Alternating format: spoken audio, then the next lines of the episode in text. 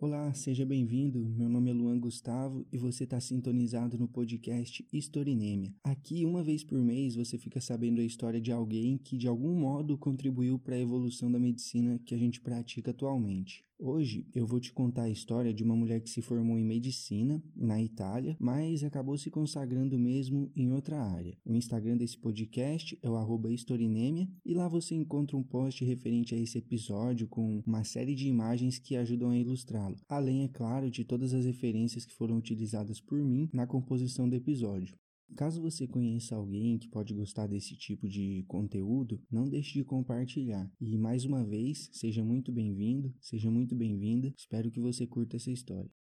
A Maria Montessori, ela foi uma mulher que se formou em medicina na Universidade de Roma, na Itália, no final do século XIX e acabou fazendo sua carreira pelo mundo afora, mas não usando jaleco, estetoscópios e remédio. Seus materiais de trabalho eram basicamente peças de madeira em forma de letras do alfabeto, números, bloquinhos de madeira, giz de cera, papel, lápis de cor e por aí vai. Isso não quer dizer também que ela tenha sido uma pediatra com um consultório bem legal e agradável. Apesar de ter se formado em medicina, a Maria Montessori foi uma das grandes educadoras do final do século XIX e da primeira metade do século XX. Influenciada por nomes como Segan, Pestalozzi, Piaget, ela tratou de estudar, aperfeiçoar, disseminar e ensinar ao redor do mundo um método educacional que pode ser chamado de alternativo, focando principalmente nas crianças. Um método alternativo a essa nossa clássica configuração ao qual ela mesma foi submetida na escola escola San Nicola da Tolentino na infância, que consiste na figura de um professor centralizado, discursando por horas, fazendo perguntas e esperando respostas, onde os alunos devem decorar fórmulas, datas e poesias, onde punições aos alunos por mau comportamento são ou eram frequentes. Esse tipo de doutrina inquietava Maria. Ela foi uma aluna dispersa que não conseguia se concentrar nas aulas, apesar disso, provavelmente influenciada por sua mãe, a professora Renil Hilde Stopani, ela sempre teve o hábito de ler livros, adorava escrever. A princípio, ela pensou em ser atriz de teatro. Ela adorava interpretar, improvisava palcos e camarins na sua casa e até chegou a frequentar aulas de teatro durante a infância. Depois de um tempo, ela abandonou essas ideias, terminou o ensino médio e decidiu que queria seguir estudando. Uma aula feminina acabava de ser inaugurada no Regio Instituto Técnico de Roma. A partir daí, com a intenção de entrar no ensino superior, mundo extremamente masculino, a postura dela muda completamente. Ela se sente desafiada. Entrar nesse mundo parece ser uma questão de honra para a menina Montessori, e em 1886, após três anos de ensino técnico, ela sai aprovada nos exames finais com ótima nota. Seu pai, um funcionário público chamado Alessandro Montessori, sugere que a filha estude para se tornar professora. Era uma carreira, vamos dizer assim, mais aceita para as mulheres da época.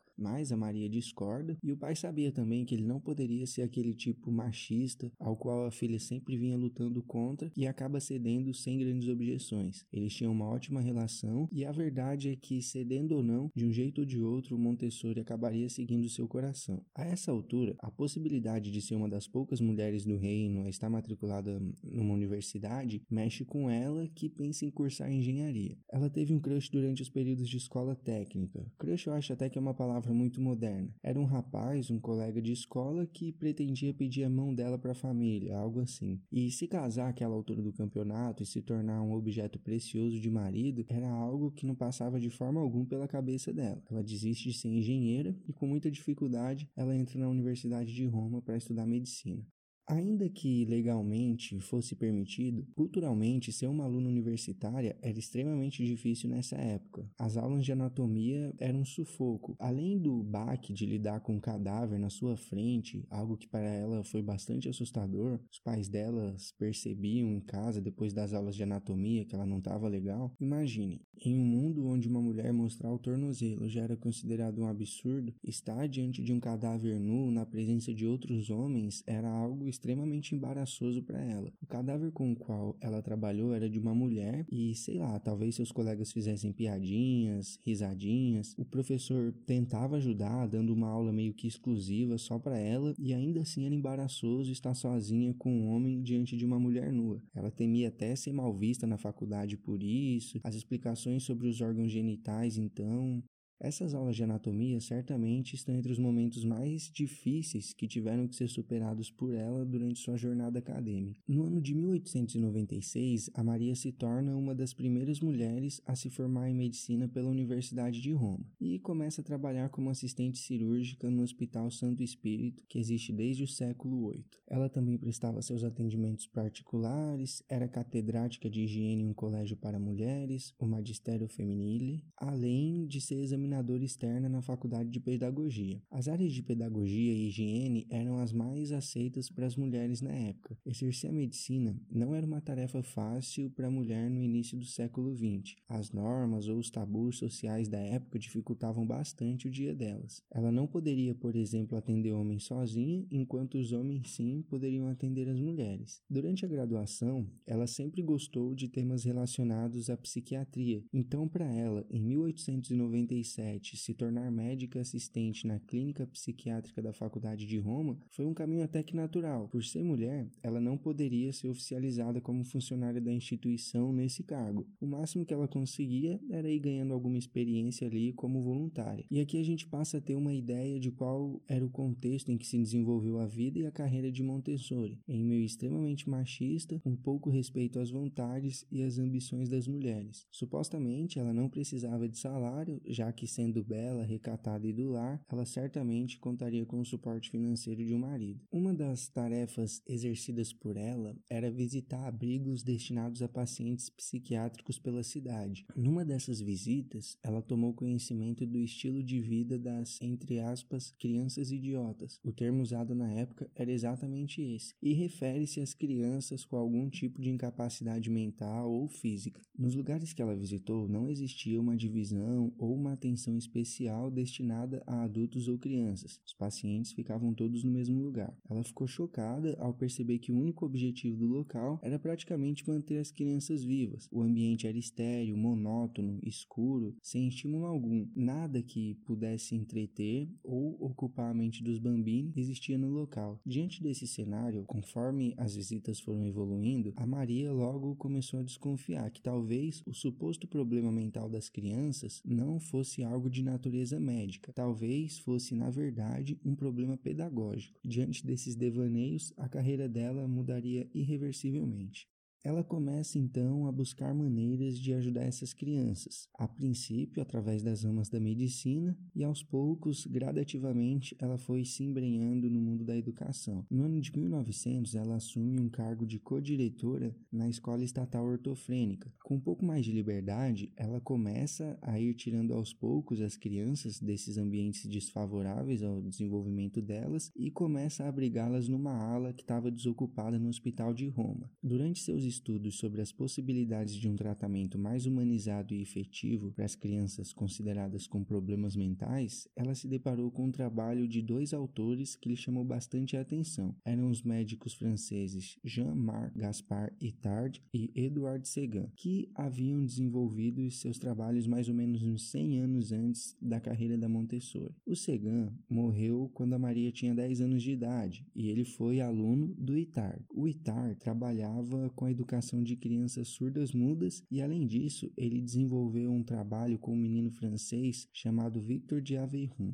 Esse menino teria vivido sozinho numa floresta até o início de sua adolescência e o Itar atendeu esse menino por alguns anos quando ele deixou de viver nas florestas e tentou reeducá-lo. Uma das maneiras que ela encontrou para se aprofundar em seus estudos foi traduzir à mão um livro de 600 páginas que o Segan tinha escrito. Ela traduziu do francês para o italiano e desse Desse modo, ela pode ter um longo contato com o material e absorver muito do conteúdo. Baseando-se nos materiais educativos descritos pelos franceses, a Maria começou a criar seus próprios materiais na intenção de ver se aquilo funcionaria para as crianças delas, se seria bem aceito. Esses materiais visavam oferecer algum estímulo para as crianças, entreter elas. A intenção da Maria era proporcionar um ambiente diferente do que as crianças viviam anteriormente e os objetos que ela criou exploravam o sentido dessas crianças. Eles deveriam ser autocorretivos, sequenciais, com conceitos básicos e de fácil entendimento. Conceitos como liso, áspero estimulavam o tato das crianças, grande, pequeno estimulavam a visão, o cheiro das coisas, o gosto também eram explorados nesses métodos de ensino. E deu certo, porque várias crianças que eram antes consideradas deficientes aprenderam a ler, escrever, tiraram boas notas nos exames e o trabalho de Maria Montessori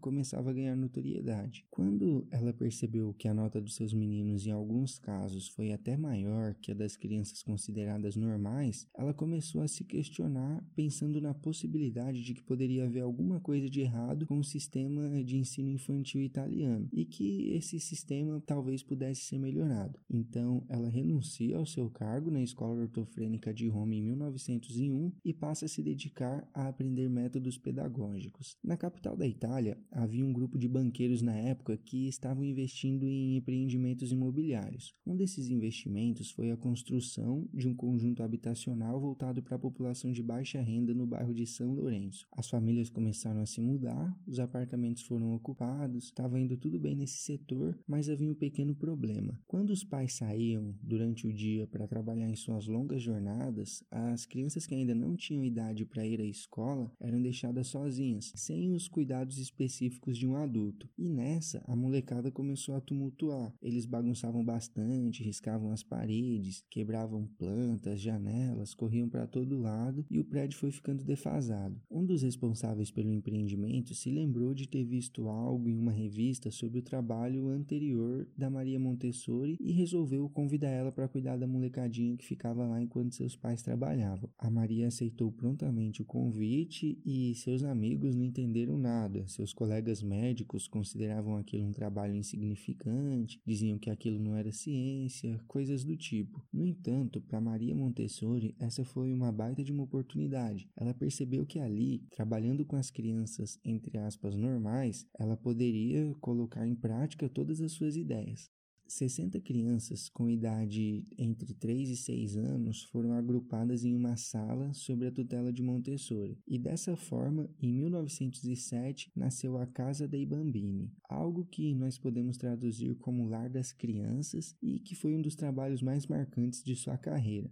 A intenção dela era proporcionar algo que funcionasse como uma extensão da casa, um lar onde as crianças passariam o dia todo fazendo atividades, almoçariam lá. Algo legal que a Montessori fez foi ter escolhido como professora uma mulher sem experiência na área educacional, Cândida Nuticelli. A Maria chamava ela de secretária. Dessa forma, ela entendeu que escolher uma pessoa sem experiência na área pedagógica seria melhor, pois a pessoa não teria os vícios da profissão, vamos dizer assim. Talvez uma professora já com uma certa experiência, mesmo numa sala de aula nada convencional para os padrões da época, acabaria cedendo aos costumes didáticos de uma escola normal. E isso era tudo que a Montessori não queria. Ela pediu para um amigo construir mesas e cadeiras menores que fossem mais adequadas ao tamanho das crianças e colocou à disposição delas os brinquedos educativos que haviam sido desenvolvidos para aquelas crianças consideradas com debilidade. Algumas pessoas pessoas doaram brinquedos convencionais para as crianças, mas, para surpresa de todos, elas não demonstravam grande interesse nisso, sempre preferiam aquelas peças mais educativas. Rapidamente, a Maria percebeu que nessa idade pré-escolar, as crianças teriam um grande interesse em aprender a ler, a escrever, a explorar o mundo ao seu redor, desde que o ambiente em que elas estivessem introduzidas fosse voltado para isso. A tarefa da secretária, na verdade, era interferir o mínimo possível. As crianças eram livres para se movimentar pela sala, poderiam escolher por conta própria qual tipo de atividade e por quanto tempo elas queriam fazer. E a professora deveria notar isso, e observando e entendendo quais atividades as crianças mais gostavam, quais instrumentos eram mais e menos utilizados, coisas assim.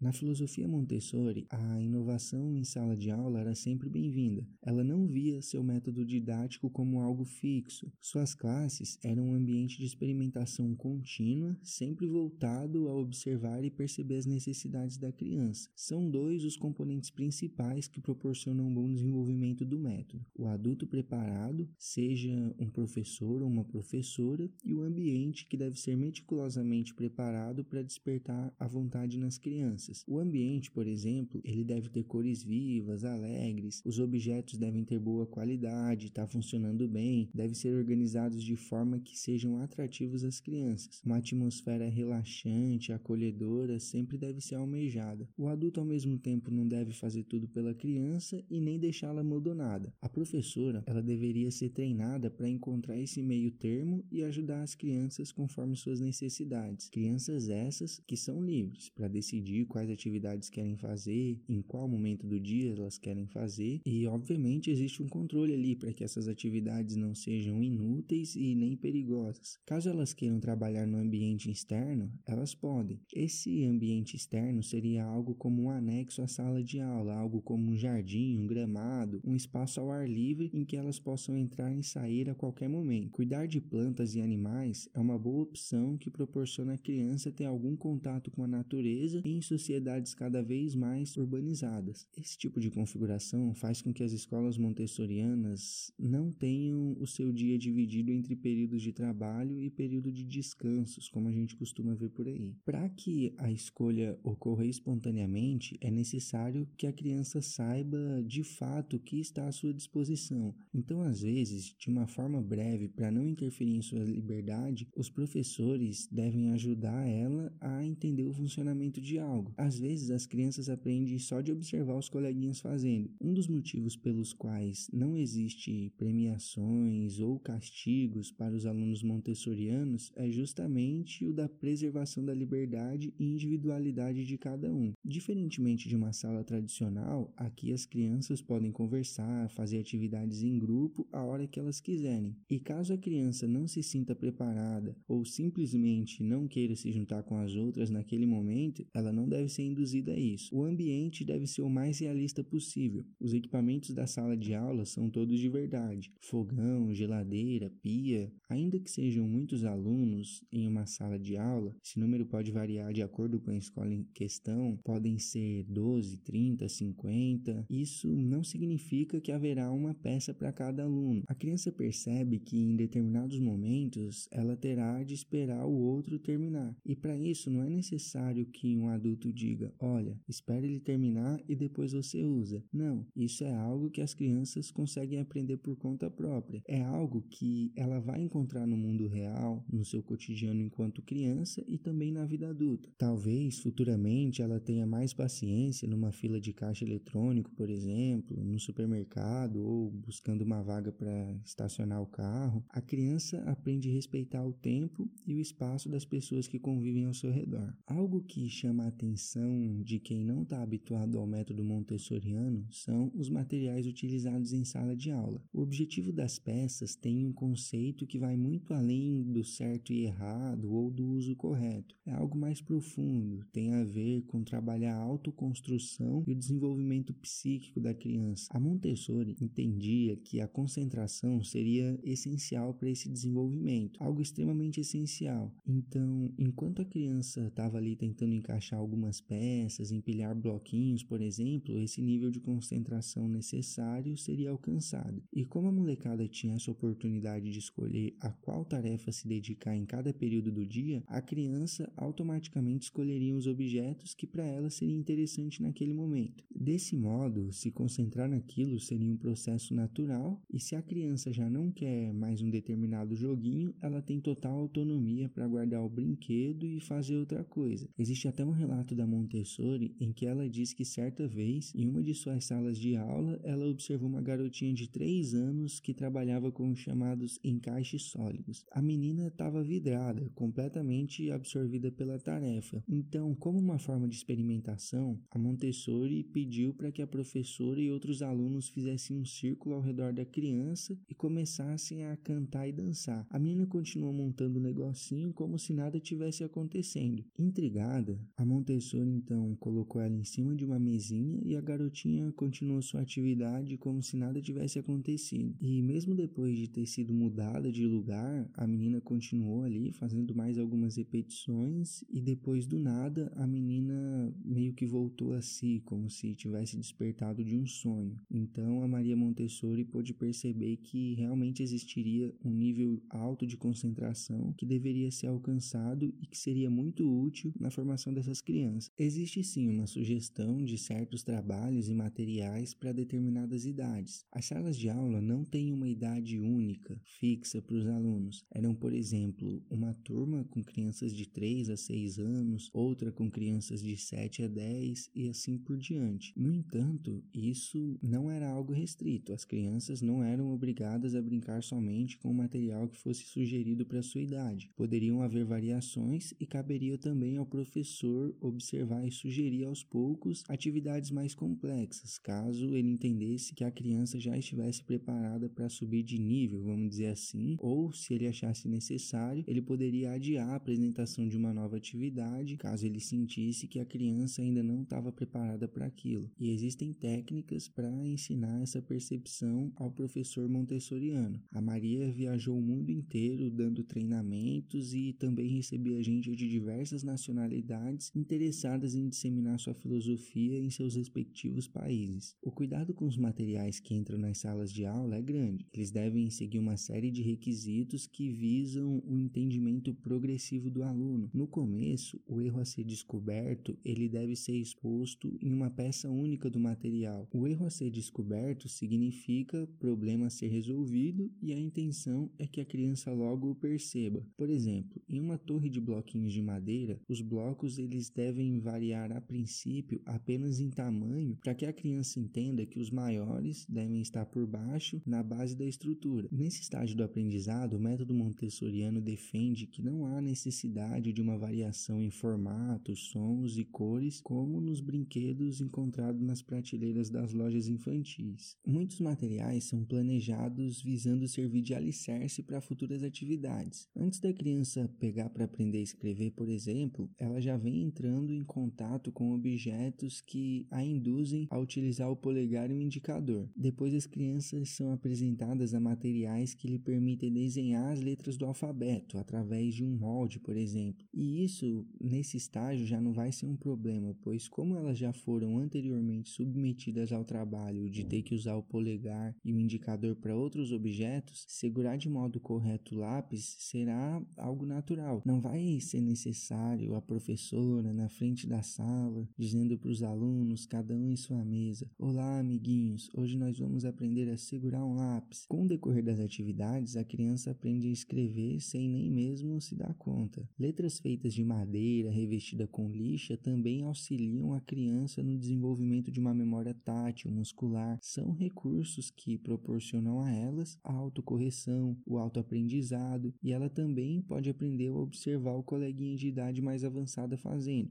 Não é algo que dependa exclusivamente da professora. E de novo, a essência da atividade não está em simplesmente erguer a torre empilhando os bloquinhos, está em desenvolver na criança aquela sensação de haver conseguido, ele pode se frustrar no início, ok, faz parte. Se ela achar que deve pedir ajuda, ela pede. Se ela entende que pode fazer aquilo sozinha, ela continua tentando. E tendo os professores observado de longe suas necessidades, eles também vão saber, pelo treinamento recebido e pela experiência adquirida com o tempo, se aquela criança está ou não apta àquela tarefa. E para a criança ter resolvido o problema das torres, certamente será algo incrível e que vai encher ela de confiança criança, e se ela começa a resolver seus problemas com coragem desde cedo, os benefícios a longo prazo para sua vida são incontáveis, seja no âmbito dos relacionamentos, né, da convivência com as pessoas da sua comunidade, no mercado de trabalho. Na sociedade em que vivemos, os melhores cargos, os melhores salários, ao meu ver, estão nas mãos das pessoas que são mais capazes de resolver problemas. São aí os grandes CEOs, né, de grandes empresas, comerciantes bem-sucedidos, jogador de futebol que entra e muda o jogo, que resolve o problema do time, sempre terá acesso aos melhores contratos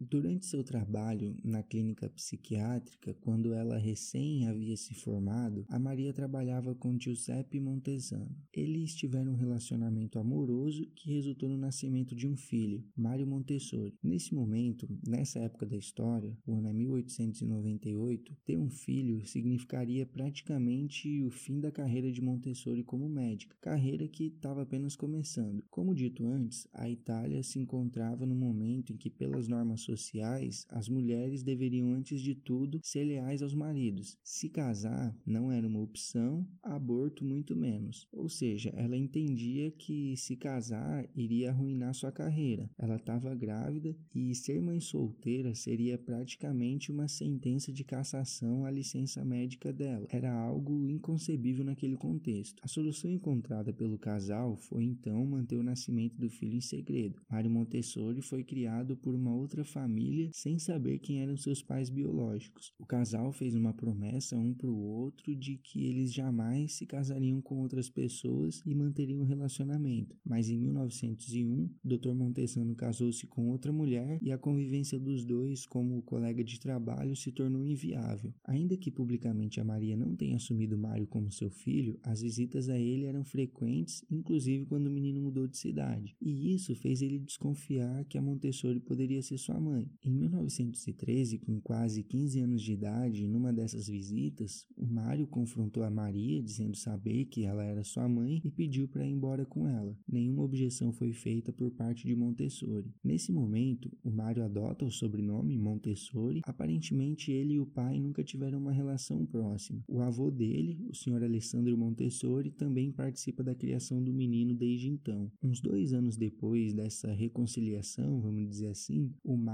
passa a viajar pelo mundo com a Maria e ele vira uma espécie de assistente dela, sempre sendo apresentado como um sobrinho distante. A relação deles era de muito companheirismo, é como se eles tentassem recuperar o tempo perdido na infância. Agora pensa numa mulher que teve sua vida impactada por guerras, foi a Maria Montessori. Ela passou um tempo considerável de sua vida em torno de conflitos armados e fugindo deles. Primeira Guerra Mundial, Guerra Civil Espanhola, Segunda Guerra Mundial. No ano de 1917, a Maria recebeu um convite do governo catalão para abrir um centro de pesquisas na cidade de Barcelona. A meta do governo era desenvolver sua própria linguagem, suas próprias escolas e na visão deles, a Montessori poderia fazer parte disso. E ao mesmo tempo, existia por parte dela a preocupação de que seu filho fosse convocado pelas Forças Armadas italianas a servir ao país na Primeira Grande Guerra. Ela aceita o convite. Nessa mesma época, o Mário se casa e todos seguem para a Espanha. Com o apoio do governo, a Montessori encontrou em Barcelona um lugar para se estabelecer. Ela começa a planejar um modelo de ensino também para jovens do ensino médio, um pouco mais velhos. Em 1920, ela passa a não mais contar com o apoio do governo catalão e, mesmo assim, ela consegue tocar seu instituto de maneira autônoma. O método montessoriano agora se torna um sólido modelo de negócios. A Montessori, que já havia ido palestrar nos Estados Unidos para oferecer treinamentos, passa a fazer o mesmo em Barcelona e outras cidades europeias, como Londres, Viena, Amsterdã.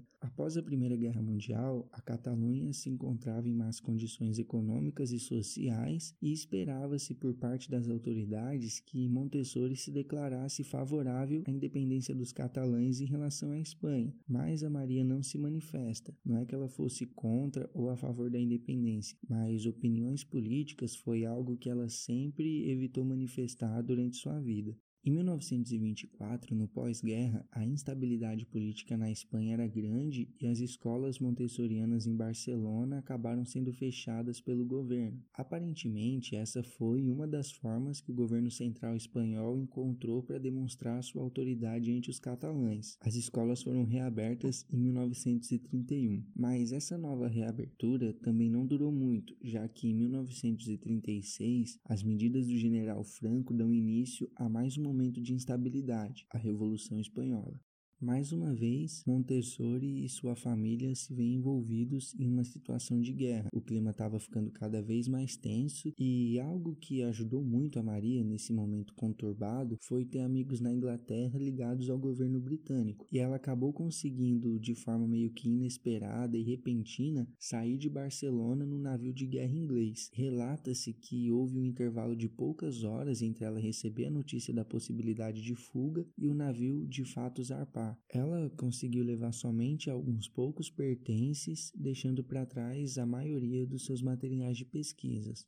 O motivo que levou Montessori a Barcelona foi exatamente o mesmo que a fez se retirar 20 anos depois: a guerra. Através das fontes que eu pude apurar, e aliás, todas elas você encontra no Instagram desse podcast, que é o arroba Historinemia, lá tem um post sobre esse episódio que conta também com uma seleção de imagens que ajudam a ilustrar essa história. O envolvimento da Maria Montessori se dá da seguinte forma. Em 1922, durante o governo Mussolini, o ministro da Educação da Itália era o médico e professor de história Antonino Anili. Esse cara era amigo da Maria Montessori e convidou ela para retornar para a Itália. Ela já estava em Barcelona há uns cinco anos. Inicialmente, ele convidou ela para dar umas palestras em Nápoles e depois pediu para que ela tomasse conta das escolas para as crianças jovens de Roma, onde o método dela era utilizado. A autora do artigo intitulado intitulado Maria Montessori Education for Peace, Barbara Thayer Bacon nos conta que no pós-guerra a Itália estava em más condições sociais e econômicas, e com a promessa de uma reconstrução, o Mussolini conseguia a princípio atrair vários intelectuais que poderiam ajudar nesse objetivo de reconstrução. Uma dessas pessoas teria sido a Montessori. Mussolini teria observado que as escolas dela faziam muito sucesso no exterior, marcou um encontro com ela ela e a incentivou a fazer o mesmo na Itália. Ele apoiaria as escolas montessorianas no país.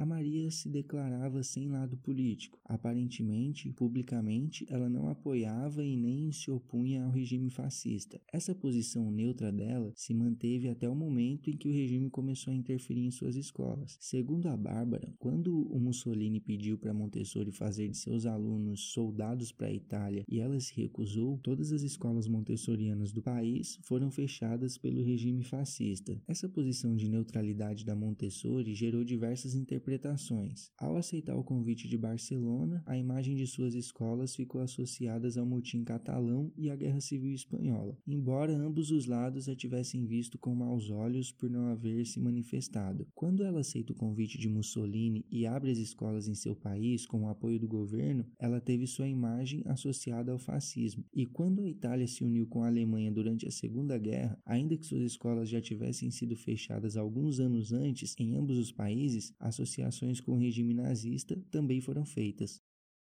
Ainda que a Montessori tenha criado o método, boa parte dos materiais, ela não era exatamente professora das crianças. O que ela fazia mesmo era ensinar os adultos a usarem seu método. Como eu disse antes, ela viajou por diversos países do mundo ministrando curso e treinando professores. Até mesmo na casa dei Bambini, ela não passava o tempo todo ali junto com as crianças. Ela orientou a Cândida Nuticelli a atuar de acordo com seus conceitos, mas ela tinha outros compromissos compromissos por fora. Ela fazia questão de estar à frente desses programas. Primeiro, porque essa era sua principal fonte de renda. Segundo, porque dessa forma ela conseguiria manter o padrão de qualidade. Em contrapartida, o fato de ela querer sempre estar presente acabava também limitando as possibilidades do crescimento de número de suas escolas, que já era grande. Ela também foi escritora, vendeu vários livros que foram traduzidos para diversas línguas. Algumas de suas palestras também foram transcritas e transformadas em livros. Quando eu digo suas escolas, não quer dizer que ela era dona da escola, tá? Isso significa que a escola, onde quer que fosse, contava com professores que haviam passado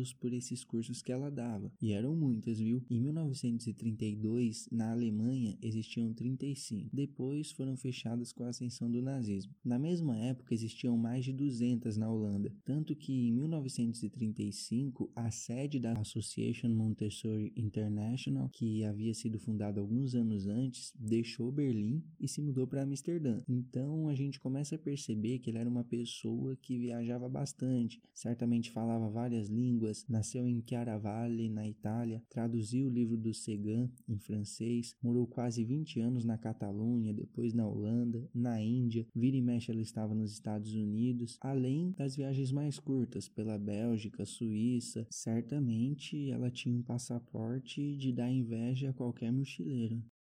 Sabe que a história dela na Índia foi no mínimo inusitada, né? Em 1939, ela e o filho Mário partiram para a cidade de Madra, no leste do país. Hoje a cidade se chama Chennai. O plano era passar alguns meses lá ministrando cursos e dando palestras. Normal. E qual foi o evento marcante que começou mais ou menos nessa época? Sim, a Segunda Guerra Mundial. Em meados de 1940, a Itália entra na guerra ao lado dos alemães e automaticamente a Inglaterra passa a ver qualquer pessoa de origem italiana, tanto no Reino Unido quanto em suas colônias, como inimigo, incluindo a Montessori e sua família na Índia, que acabaram sendo presos por isso. Houve um apelo popular e a Maria acabou sendo liberada. No entanto, o Mário continuou na mão das autoridades. Nesse momento, na intenção de que ele fosse liberado, a Montessori acabou dizendo para as autoridades indianas que o Mário era na verdade seu filho, e foi assim que todos ficaram sabendo que aquele rapaz que a acompanhava nas viagens não era um sobrinho distante, como ela costumava dizer, e sim seu filho. O Mário então foi liberado e eles resolveram ficar no país por seis anos até a guerra acabar, entre 1939 e 1945. Ela capacitou mais de mil professores nesse período. Um dos mercados que poderiam proporcionar a Montessori um ótimo crescimento era o estadunidense. Ela foi para a América pela primeira vez em 1913, mas alguns anos antes disso, ela já era conhecida no país. A primeira escola montessoriana nos Estados Unidos foi aberta em 1912 em Nova York. Era pequena, somente 12 alunos de altas classes sociais sob a tutela de Annie George, a primeira professora desse tipo do país. Um jornalista chamado Mr. McClure, que publicava frequentemente artigos sobre a italiana na McClure's Magazine, também contribuiu para sua popularidade. Seus livros foram traduzidos para diversas línguas, inclusive para o inglês, português, enfim. Ela começou a ter um reconhecimento internacional desde 1908, pouco depois do Lar das Crianças começar a funcionar em Roma. Em 1913, ela também foi meio que apresentada ao país por um cara chamado John Dewey. De origem estadunidense, ele foi um importante pensador da educação infantil nesse período da virada do século XIX para o XX e ele viu o trabalho de Montessori com bons olhos e sua influência certamente ajudaria a encontrar mercado nos Estados Unidos. Nesse momento, tudo indicava que esse seria o primeiro país a escalonar o método montessoriano de ensino. As coisas realmente caminhavam nessa direção, ela teve uma recepção calorosa e tinha um influente educador ao seu lado. Na capital Washington, ela também recebeu o apoio de figuras importantes como Mabel Hubbard Bell, esposa do Alexander Graham Bell, que até fundou lá uma associação que contava também com a participação de Margaret Woodrow Wilson, filha do então presidente americano Woodrow Wilson. E por falar em personalidades, o Jeff Bezos da Amazon, que atualmente eu acho que é o cara mais rico do mundo, Sergey Brin, Larry Page, que participaram da criação do Google, o Gabriel Garcia Garcia Marques, o renomado escritor colombiano, também já passaram em algum momento de suas vidas por esse método de ensino. No final de 1913, já existiam escolas montessorianas nos Estados Unidos.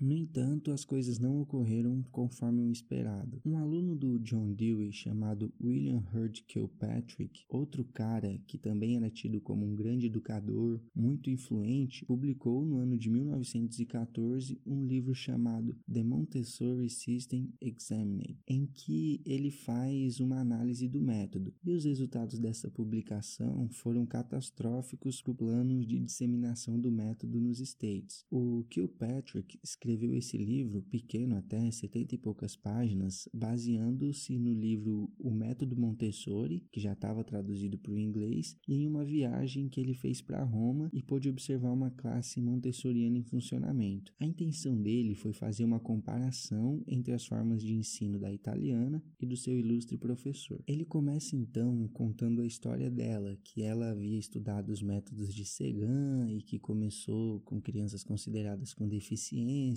ele também fala sobre o fato dela estar sempre a observar e experimentar novas estratégias de ensino, buscando encontrar novos métodos cada vez mais eficazes para as crianças. A princípio, ele diz entender a ideia montessoriana de respeitar as manifestações naturais da criança, mas ele parece estar desconfortável quanto a isso. Depois, ele parece não levar em conta o fato de que a Montessori não tirou essas ideias do nada e sim que eram algo que surgia de acordo às observações dela. No entendimento da Maria Montessori, a mente da criança seria algo como uma esponja pronta para absorver conhecimentos sobre o funcionamento do mundo e que muita interferência, na verdade, poderia até atrapalhar. No decorrer de sua pequena obra, ele também omite o fato de que sim, existe uma disciplina nas salas montessorianas, mesmo que as crianças tenham liberdade para escolherem o que querem fazer. No método, existe uma grande ênfase no que diz respeito à disposição dos materiais dentro dessas salas. É fundamental que a criança tenha conhecimento de todos os tipos de materiais que se encontram à sua disposição e é fundamental também que esses materiais estejam organizados ao alcance das crianças. Os armários, por exemplo, são sempre no tamanho adequado para os pequenos, nunca são trancados, prateleiras são dispostas de forma bastante intuitiva e o conceito de usou, guardou também é ensinado. A criança tem a total noção de que algum colega também vai usar o material depois dela. Na opinião do Kilpatrick, algo que pareceu muito estranho no método foi o fato da descentralização do professor, justamente por não existir a mesa na frente da sala, por muitas vezes o adulto preparado, esse é outro nome que a Montessori gostava de usar para se referir aos professores, muitas vezes esse indivíduo estava ali sentado no chão também,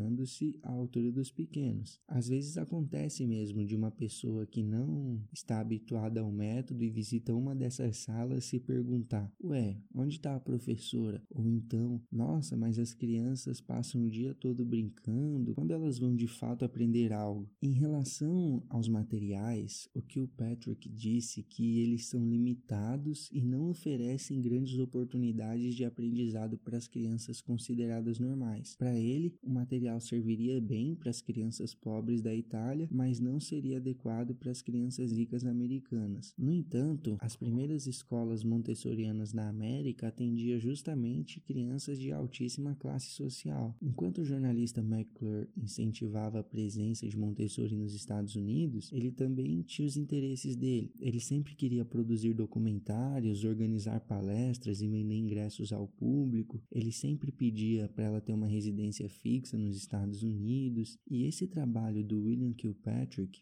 foi um balde de água fria nos planos que a Montessori tinha para os States. A partir de 1916, a sua contribuição para a educação americana já havia diminuído bastante e já nos anos 20 não havia nem sinal de todo aquele entusiasmo inicial. A educação montessoriana só voltaria a entrar em pauta novamente no país a partir do final da década de 1950, quando Nancy Rainbush abriu uma escola em 1958 e fundou a American Montessori Society em 1960. Uma importante pergunta que deve ser feita é a seguinte: o método montessoriano é melhor que o método tradicional de ensino? Pois é, em 2017 foi publicado na revista Nature Partner Journals, um braço da revista Nature, que é uma das revistas de divulgação científicas mais respeitadas do mundo, um artigo em que eles analisaram estudos divulgados anteriormente que tentavam responder essa pergunta. O estudo de 2017 concluiu que não tem como saber se um método é melhor ou não. As razões são várias e a gente vai discuti-las agora.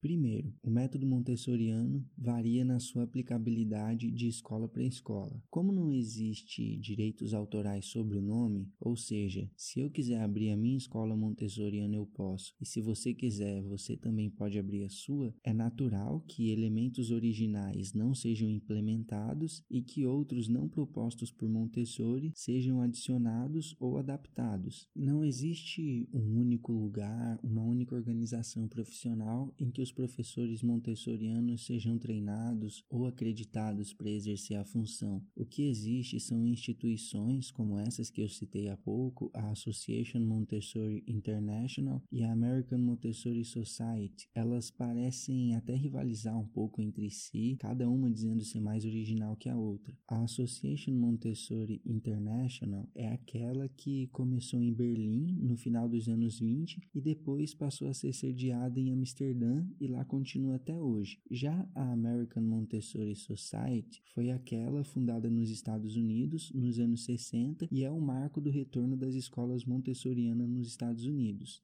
Existem instituições desse tipo de forma independente em vários países. Essas duas parecem ser as mais importantes. A holandesa, por exemplo, é a mais antiga. A americana, inclusive, já teve o Mário Montessori como responsável. Essas instituições acreditam em escolas pelo mundo afora e o professor que é treinado em uma delas, ao que tudo indica, tem um currículo mais valorizado.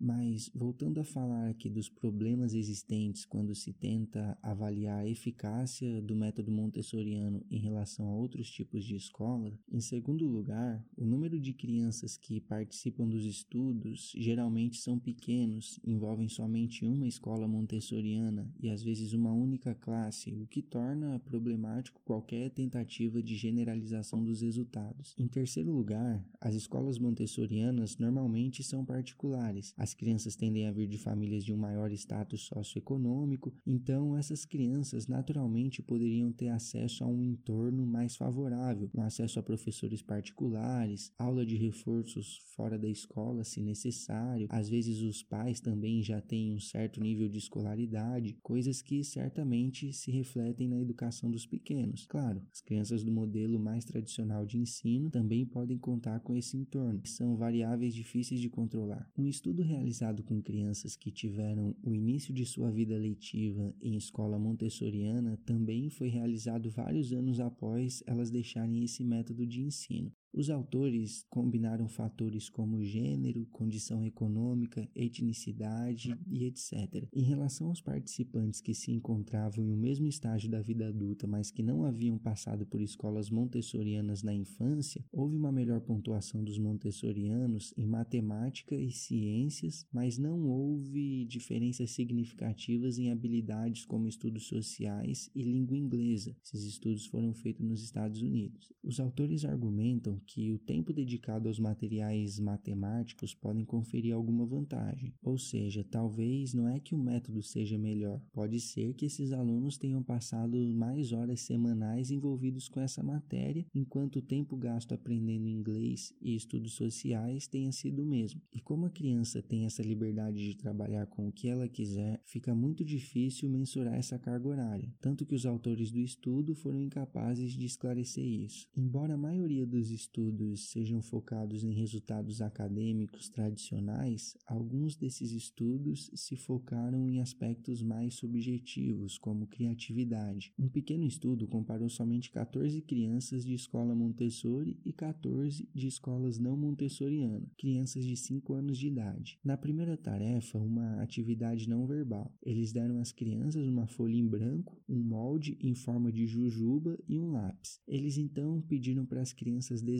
algo em que o molde fosse integrado como parte da imagem e foram avaliados critérios como título do desenho, atividade, originalidade e elaboração. O grupo dos alunos não montessorianos obteve uma pontuação duas vezes maior que o grupo de escolas Montessori. Na segunda tarefa, as crianças foram solicitadas a fazer a descrição de alguns objetos, como uma bola de borracha vermelha, um cubo de madeira verde, uma peça de plástico transparente retangular e coisas do tipo. Eles avaliaram se as crianças descreveriam a forma do objeto ou se elas dariam alguma utilidade ao objeto. Essa tarefa diferenciou bastante os grupos, mas não para o lado de melhor ou pior. Enquanto os alunos não montessorianos falaram mais sobre as funcionalidades, sugerindo o que daria para ser feito com cada objeto, por exemplo, você brinca com a bolinha de borracha vermelha, os montessorianos focaram mais em descrever a forma do objeto. Isso é quadrado, isso é redondo, isso é feito de madeira.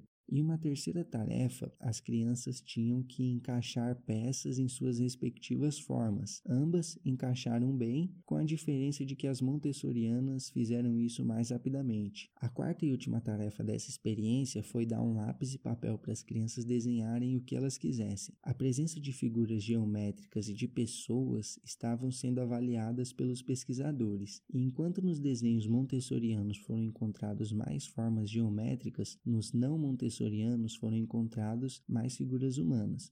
Os autores procuraram não fazer nenhum julgamento ante os resultados obtidos e, de novo, 28 estudantes não é uma amostra muito significativa. O estudo de 2017, que foi analisado para a gravação desse episódio, concluiu então que o método montessoriano existe há 100 anos. Isso se deve em partes à sua capacidade de adaptação ao longo dos anos Entretanto, nesse processo de adaptação, a fidelidade ao método também acaba diminuindo. Eles também dizem haver evidências que, se o método for estritamente aplicado, pode haver algum benefício cognitivo e social para os estudantes, mas eles não conseguem afirmar se as versões adaptadas do método são de fato efetivos. Em relação à ausência de premiações, à falta de ênfase em provas e exames, ao fato de crianças mais velhas e mais novas serem colocadas numa mesma sala visando essa troca de informação em que os mais velhos ensinam os mais novos, a conclusão é de que serão necessários estudos mais específicos para comprovar algum possível benefício dessas estratégias. Algo que não foi abordado por Montessori, mas que atualmente aparece como uma possibilidade, é o uso do método em idosos que sofrem de mal de Alzheimer. Existem evidências de que o método seria benéfico aos idosos, melhorando suas capacidades motoras, cognitivas, sua sensação de bem-estar. Uma outra possibilidade de uso do método com idosos seria integrá-los em classes com as crianças pré-escolares. Benefícios para os idosos foram relatados nesses casos e certamente as crianças também têm muito a ganhar com esse tipo de experiência.